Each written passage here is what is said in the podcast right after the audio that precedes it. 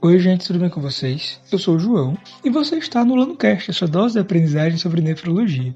O tema do cast de hoje é transplante renal. Pois bem, o transplante é uma opção de tratamento para pacientes que sofrem de doença renal crônica avançada, que inclusive já foi até um tema de um podcast nosso há alguns meses atrás, que recomendo que vocês escutem, pois até ajudaria na compreensão do podcast de hoje. Então é feita uma cirurgia onde o rim saudável, seja de uma pessoa, de um doador vivo ou de um doador falecido, que é até o mais comum, ele é retirado e é colocado em uma pessoa que não tem o rim funcionando da forma correta, da forma adequada. Esse rim transplantado, ele vai passar a exercer as funções normais de um rim. Ele vai produzir urina, vai eliminar líquidos e toxinas que seriam é, potencialmente perigosas para o nosso organismo. Essa técnica é considerada a mais efetiva, a mais completa de substituição renal. Lembrando que a gente tem algumas outras, como a hemodiálise e a diálise peritoneal. É comum, inclusive, que pacientes eles façam primeiro diálise e hemodiálise peritoneal para que depois é, sejam encaminhados para uma cirurgia de transplante renal. É, e o que difere o transplante renal das outras técnicas é que ele é mais completa, como eu falei anteriormente. Ela vai melhorar a qualidade de vida do paciente de forma exponencial.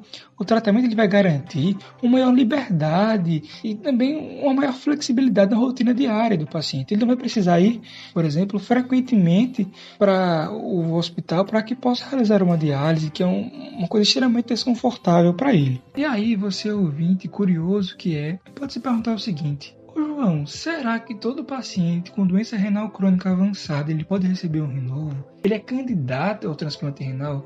E a resposta é que não. O motivo disso é o seguinte: a gente tem que sempre avaliar as condições de saúde do paciente. O nefrologista, né, o médico do rim, é que vai melhor acompanhar o paciente doente renal crônico. Ele vai tentar pesquisar se esse paciente não tem outras doenças, como algum problema no coração, alguma doença cardiovascular, algum problema hepático ou alguma doença infecciosa não controlada. Se ele tiver alguma dessas condições, por exemplo, ele não vai ser indicado para cirurgia, pois os riscos da cirurgia não valem a pena. Ele pode acabar evoluindo para óbito, inclusive no centro cirúrgico. Então é preciso cautela os riscos eles acabam não valendo os benefícios nesse caso. Da mesma forma, alguns doentes psiquiátricos, pessoas que não têm boas relações com a família, é, que fazem uso abusivo de álcool ou drogas, elas também não são indicadas para transplante renal, porque elas podem acabar não fazendo uso regular, uso correto das medicações imunossupressoras que são indispensáveis para qualquer transplante, e nesse caso não é diferente, né? Pô, gente, mas antes de comentar sobre as medicações imunossupressoras, eu queria falar para vocês uma outra coisa. Eu sei que vocês sabem que a função do nosso rim é filtrar nosso sangue. Logo, se o rim parar de funcionar, a gente vai ter que fazer algum tratamento, lançar mão de alguma medida para que esse sangue continue sendo filtrado.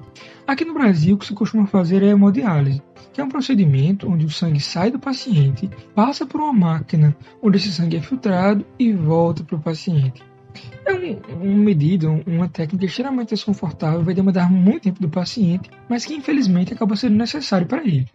Só que olha que interessante, nem toda pessoa que recebe um transplante de rim ela precisa antes estar realizando hemodiálise. Mas para que isso aconteça, o médico nefrologista tem que acabar diagnosticando cedo essa doença renal e fazer o acompanhamento desse paciente, programando junto dele um transplante programado, embora tenha ficado redundante. Mas para isso também é preciso que tenha um doador vivo. Notem que isso é uma coisa extremamente complicada, principalmente quando a gente leva em consideração que a maioria dos diagnósticos de doença renal crônica já acontecem em estágios mais avançados, quando o paciente já demanda, já necessita realizar hemodiálise. Isso porque essas doenças elas costumam ser silenciosas ou são descobertas tardiamente. Então, infelizmente, a maioria dos pacientes que recebem um rim novo estão realizando hemodiálise e esse transplante renal vai trazer uma melhoria significativa na sua qualidade de vida. E aí, depois do transplante, a pessoa vai ser capaz de ter uma vida normal de novo. Ela vai poder viajar, vai poder trabalhar, vai poder estudar, fazer exercício coisas que antes estavam comprometidas porque ela tem que passar várias horas de sua semana tendo que realizar uma diálise. Além disso, depois que você recebe o novo, você volta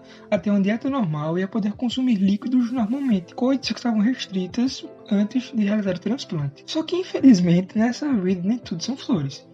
Porque quem recebe um novo, como eu tinha comentado para vocês antes, vai precisar fazer uso de medicações imunossupressoras. Essas medicações imunossupressoras vão tornar o paciente muito mais sujeito a algumas infecções. Inclusive, quem realiza transplante renal, ou quem já realizou, é grupo de risco agora na pandemia do coronavírus, porque o sistema de defesa dele não age como deveria agir, porque ele precisa disso para garantir que os seus rins continuem funcionando, para que o nosso sistema de defesa não ataque esse rim novo que, querendo ou não, é um corpo estranho, é algo que não pertencia a gente mas que agora é essencial para que a gente continue tendo uma vida normal, ou o mais próximo disso, pelo menos. E para finalizar o episódio de hoje, eu quero deixar claro o seguinte: não é porque o paciente realizou um transplante renal que agora ele não precisa mais fazer acompanhamento com o nefrologista. Então, muito contrário. Ir regularmente ao médico é fundamental para garantir que o rim continua funcionando corretamente e também para garantir que o paciente faz uso da forma correta das medicações que para ele foram prescritas. E é isso, gente. Muito obrigado. Se for possível, fique em casa, beba muita água e até a próxima. Um abraço.